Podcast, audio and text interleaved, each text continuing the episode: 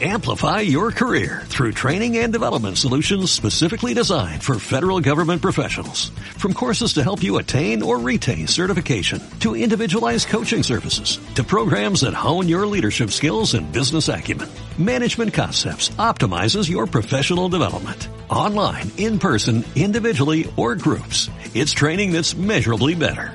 Learn more at managementconcepts.com. That's managementconcepts.com. Hola, hola querida tribu, ¿cómo están?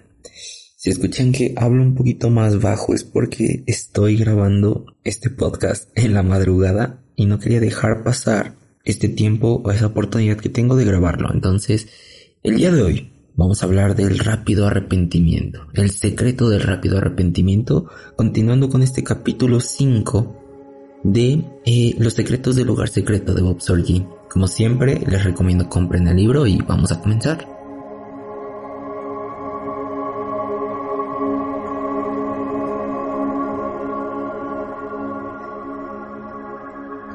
Muy bien, ya estamos aquí en el secreto del rápido arrepentimiento y es súper, súper lindo porque yo me he dado cuenta a través de este libro como muchas, muchas cosas que yo consideraba y daba por sentado han ido cambiando en mi interior y me han llevado a profundizar aún más en cosas que parecen ser tan cotidianas para la vida de un cristiano.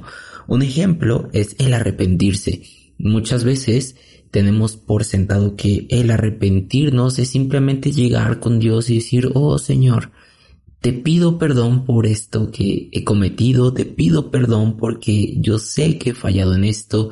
Y a lo mejor tú podrías escuchar el título y decir rápido arrepentimiento, quiere decir que apenas cometa la falta, le diga a Dios, Dios, Dios, perdóname, perdóname, no fue mi intención y discúlpame. Y no, no va, no, no se refiere a eso. O sea, sí va involucrado a que debemos de tener una vida consagrada para Él y la cual esté de la forma más limpia posible, por así decirlo, porque recordemos que nosotros somos templo del Espíritu Santo y con esa premisa debemos de cuidar aún el cómo nosotros nos movemos porque es donde está habitando el Espíritu de Dios.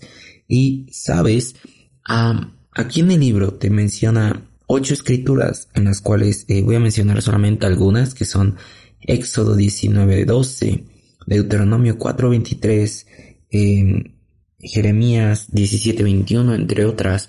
Y en estas escrituras, eh, Dios mismo dice, o sea, Jesús mismo dice, vean en su interior, porque ahí es donde está el secreto. Y sabes, yo quiero decirte algo muy importante, y es que el secreto está en mirar en nuestro interior. El rápido arrepentimiento ese secreto consiste en ser nosotros mismos diligentes con lo que está aconteciendo y mirar en nuestro interior y decir, puedo ver que en mi interior hay estas fallas, hay estos problemas y no contender aun cuando el Espíritu Santo te revela esas fallas. ¿A qué me refiero?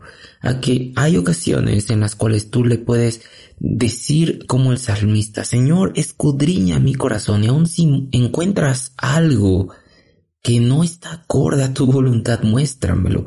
¿Por qué? Porque es el secreto. Cuando tú tienes, eh, ya lo mencioné en anteriores eh, capítulos, pero cuando tú tienes eh, noción de esos pecados que son como muy fáciles de detectar, que no necesitas ah, revelación del Espíritu Santo para saber que están mal, un ejemplo es eh, la pornografía, otro ejemplo es la mentira, otro ejemplo es la fornicación, el adulterio, etc. Todos estos pecados en los cuales tú sabes que está mal, no necesitas tanta revelación del Espíritu Santo, pero están las iniquidades. Las iniquidades son aquellas cosas que aún a nosotros nos cuesta trabajo identificar en nosotros mismos y que es necesario que el Espíritu Santo nos las revele, que Dios las traiga a la luz. ¿vale? Una de ellas puede ser el ego, otra de ellas puede ser el orgullo, otra de ellas puede ser ah, la vanagloria, la envidia, la deshonestidad, otro de ellos puede ser, tengo la, tengo la palabra, eh, la rebeldía, perdón, la rebeldía, entre otras, ¿no? Y, y por ejemplo, hace tiempo escuché que el orgullo es como el mal aliento, ¿no? Y la persona que lo tiene es la última en darse cuenta.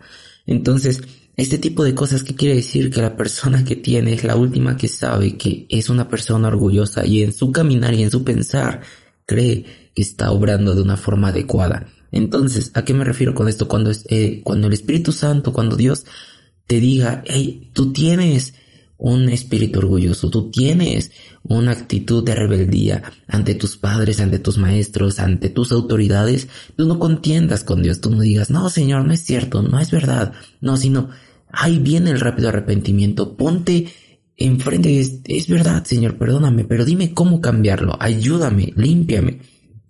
El rápido arrepentimiento es una eh, herramienta poderosísima que permite al arrepentido calibrar por medio de la oración su alma. ¿Sabes a qué me refiero? Que nosotros, al igual que eh, por ciertos artefactos que funcionan por medio de calibración, la oración, el rápido arrepentimiento nos permite estar calibrados. Por ejemplo, algo que se me viene mucho a la mente es, por ejemplo, yo que soy fotógrafo, para ciertas cosas en la cámara y tener un encuadre perfecto y que no se vea la toma, por ejemplo, ni de lado, ni se vea muy alta o le dicen picada, con el picada y demás. Hay una burbujita que calibra que la cámara se vea perfectamente derecha y su toma o la, o la imagen quede esté completamente alineada.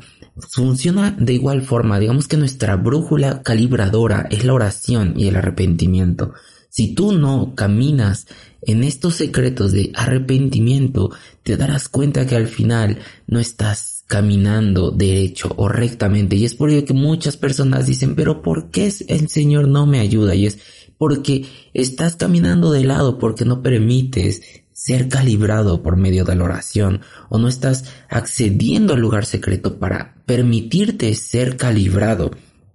Entonces, en estas ocho escrituras que mencionan, como les digo, esta es una reflexión, habla mucho de Dios mismo te dice, mira tu interior, ve en tu interior. Uno de los salmos que acá se menciona es el Salmo 77.6 y ahí dice que él mira en su interior, el salmista ve en su interior y se pregunta, Señor, ¿qué está mal en mí? ¿Qué está mal en mí? Revélame aquellas cosas que no van de acuerdo a tu realidad. Y, y sabes, cuando empiezas a entender esa realidad de Dios, es que empiezas a ver que cada vez nosotros habitamos en una realidad y Dios te quiere llevar a habitar en su realidad, en su dimensión, en una dimensión en la cual tú dices, oh Señor, tú pusiste en mi corazón el poner este negocio, el que me vas a dar a una pareja, el que me vas a dar un ministerio, el que tú vas a solucionar incluso problemas tan pequeños a problemas muy grandes o a llamados que tú consideras pequeños y en realidad son llamados grandes y dices, pero no tengo los insumos, no tengo las herramientas, no tengo los instrumentos adecuados para hacer esto y te dice Dios, oh, es que estás viendo tu realidad y tienes que acceder a la mía.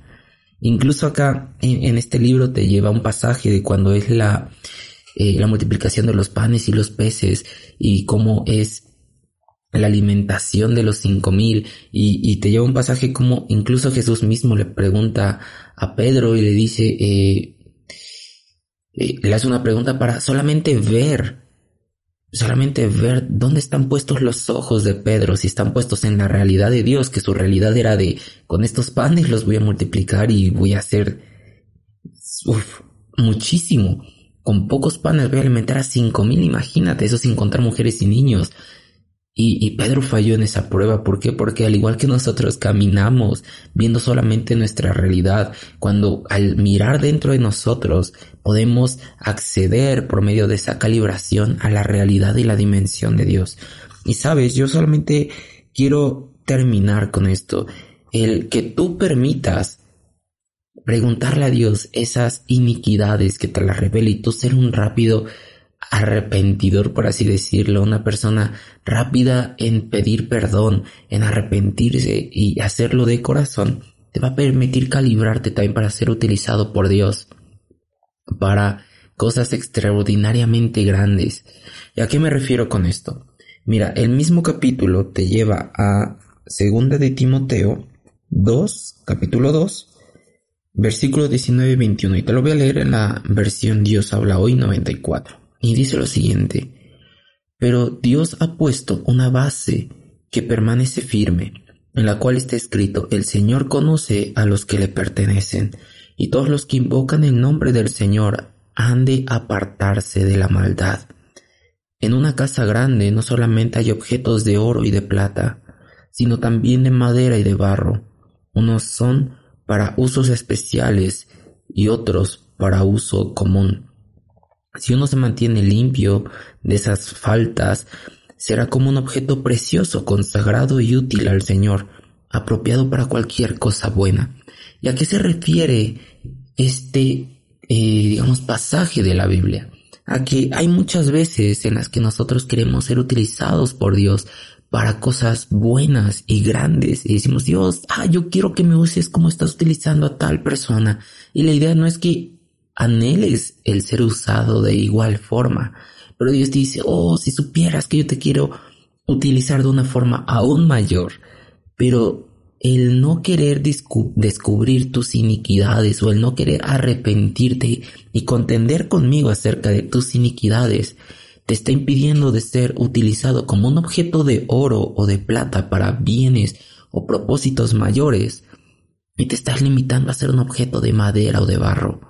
Y sabes, hay un, una reflexión increíble que hace Bob Sorge en la cual dice, esto no quiere decir que el que tú no, no seas un rápido, eh, no, es que no sé, bueno, no sé si es la palabra arrepentidor, eh, no es arrepentidor, suena súper raro, pero eh, bueno, una persona que se arrepiente rápidamente, al no ser una persona de esa forma que le permite a Dios mostrarle aún lo más profundo y malo de él y que esta persona se arrepienta, se vuelve un obstáculo para ser eh, como ese instrumento que es purificado y encontrado en fuego para ser utilizado para propósitos eternos. Entonces, esto no quiere decir que si tú eres una herramienta de madera o de barro, no vas a ser usado por Dios. Y, y, y sabes, eh, lo que dice Bob me, me sorprendió porque dice, aún en una casa grande es necesarias estas herramientas para ser utilizadas en plomería o en este tipo de usos comunes, no por degradar este, eh, lo que él decía, sino son usos comunes. Y muchos nos gustaría ser utilizados de una forma extraordinaria ser utilizados no precisamente en una plataforma. Yo no quiero que, que confundas que algo extraordinario es ser utilizado en una plataforma, ser utilizado ante multitudes, no. Dios te quiere a lo mejor utilizar simplemente eh, acudiendo a una persona y en ese momento tu intimidad con Dios es tan grande que has permitido que Él purifique por medio de fuego todo en tu interior, que cuando te acercas a una persona, esa persona tenga un encuentro con Jesús. Pero al no permitirte tú ser limpiado y pasado por fuego, puede y solamente seas utilizado para, para usos comunes. Y eso no quiere decir que esté mal, pero si tú quieres profundizar aún más en Dios y ser usado de una mayor forma, para mayor autoridad es necesaria mayor intimidad. Para mayor autoridad es necesario aún mayor eh, dolor en intimidad. ¿A qué me refiero? No dolor como un dolor de, ah, sino un dolor físico, sino un dolor que involucra el exponerse ante Dios. Decir, oh Señor, yo sé que lo que vas a mostrarme no va a ser bueno porque es una iniquidad. Pero yo sé que el sacarlo a la luz y arrepentirme es la mejor opción. Y sabes, esto es difícil porque a nadie le gusta sentirse expuesto, a nadie le gusta sentirse eh, accedido en intimidad. Pero también debes de saber que el permitir a Dios hacerlo es que estás en un lugar seguro. Ese es que ese momento en el cual estás como en el Salmo 91.1, eh, bajo la sombra de sus alas, ahí donde los vientos son más densos de la tempestad, pero también es el lugar más seguro donde nada te va a suceder. Entonces yo quiero dejarte con ese pensamiento. Ah, mira lo interior. Arrepiéntete rápido de tus iniquidades y yo te puedo garantizar que por experiencia propia vas a tener acceso. Esa es una llave increíble para ser calibrado a una mayor intimidad con Dios y tú la vas a poder experimentar y palpar de una forma sobrenatural Entonces, oro por ti. Eh, Dios, oro por cada persona que está escuchando este podcast. Que aunque de una forma escueta, Señor, yo pido tu Espíritu Santo penetre en sus corazones. Y aun si ellos te lo permiten, Dios, muéstrales sus iniquidades como lo has hecho conmigo. Que ellos puedan ver de primera mano que tú eres bueno en gran manera y calibra aún sus almas para poder tener mayor intimidad contigo, no solamente en lo emocional, sino en lo espiritual, Dios. Que sea como una llave que abra algo nuevo en ti, Señor, y que te puedan ver aún con mayor claridad. Gracias, Señor. En nombre de Jesús. Amén. Pues bueno, hasta aquí este capítulo. Me está encantando este libro. Lo estoy releyendo por segunda vez y siempre encuentro algo nuevo. Entonces, les mando un abrazo enorme. Espero estén muy bien. Para mí ya es madrugada, pero yo no sé en qué momento estés escuchando este podcast y donde lo estés escuchando te bendigo y te anhelo, eh, anhelo que tengas un gran, gran día o una gran noche y que Dios te multiplique y te lleve aún más profundo en su corazón. Un abrazo. Chao, chao.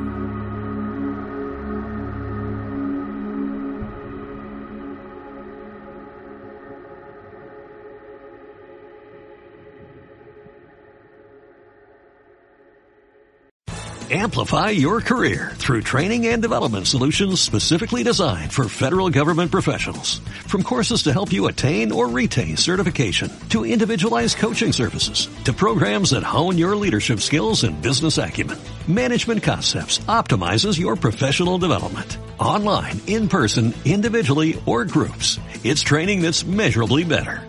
Learn more at managementconcepts.com. That's managementconcepts.com.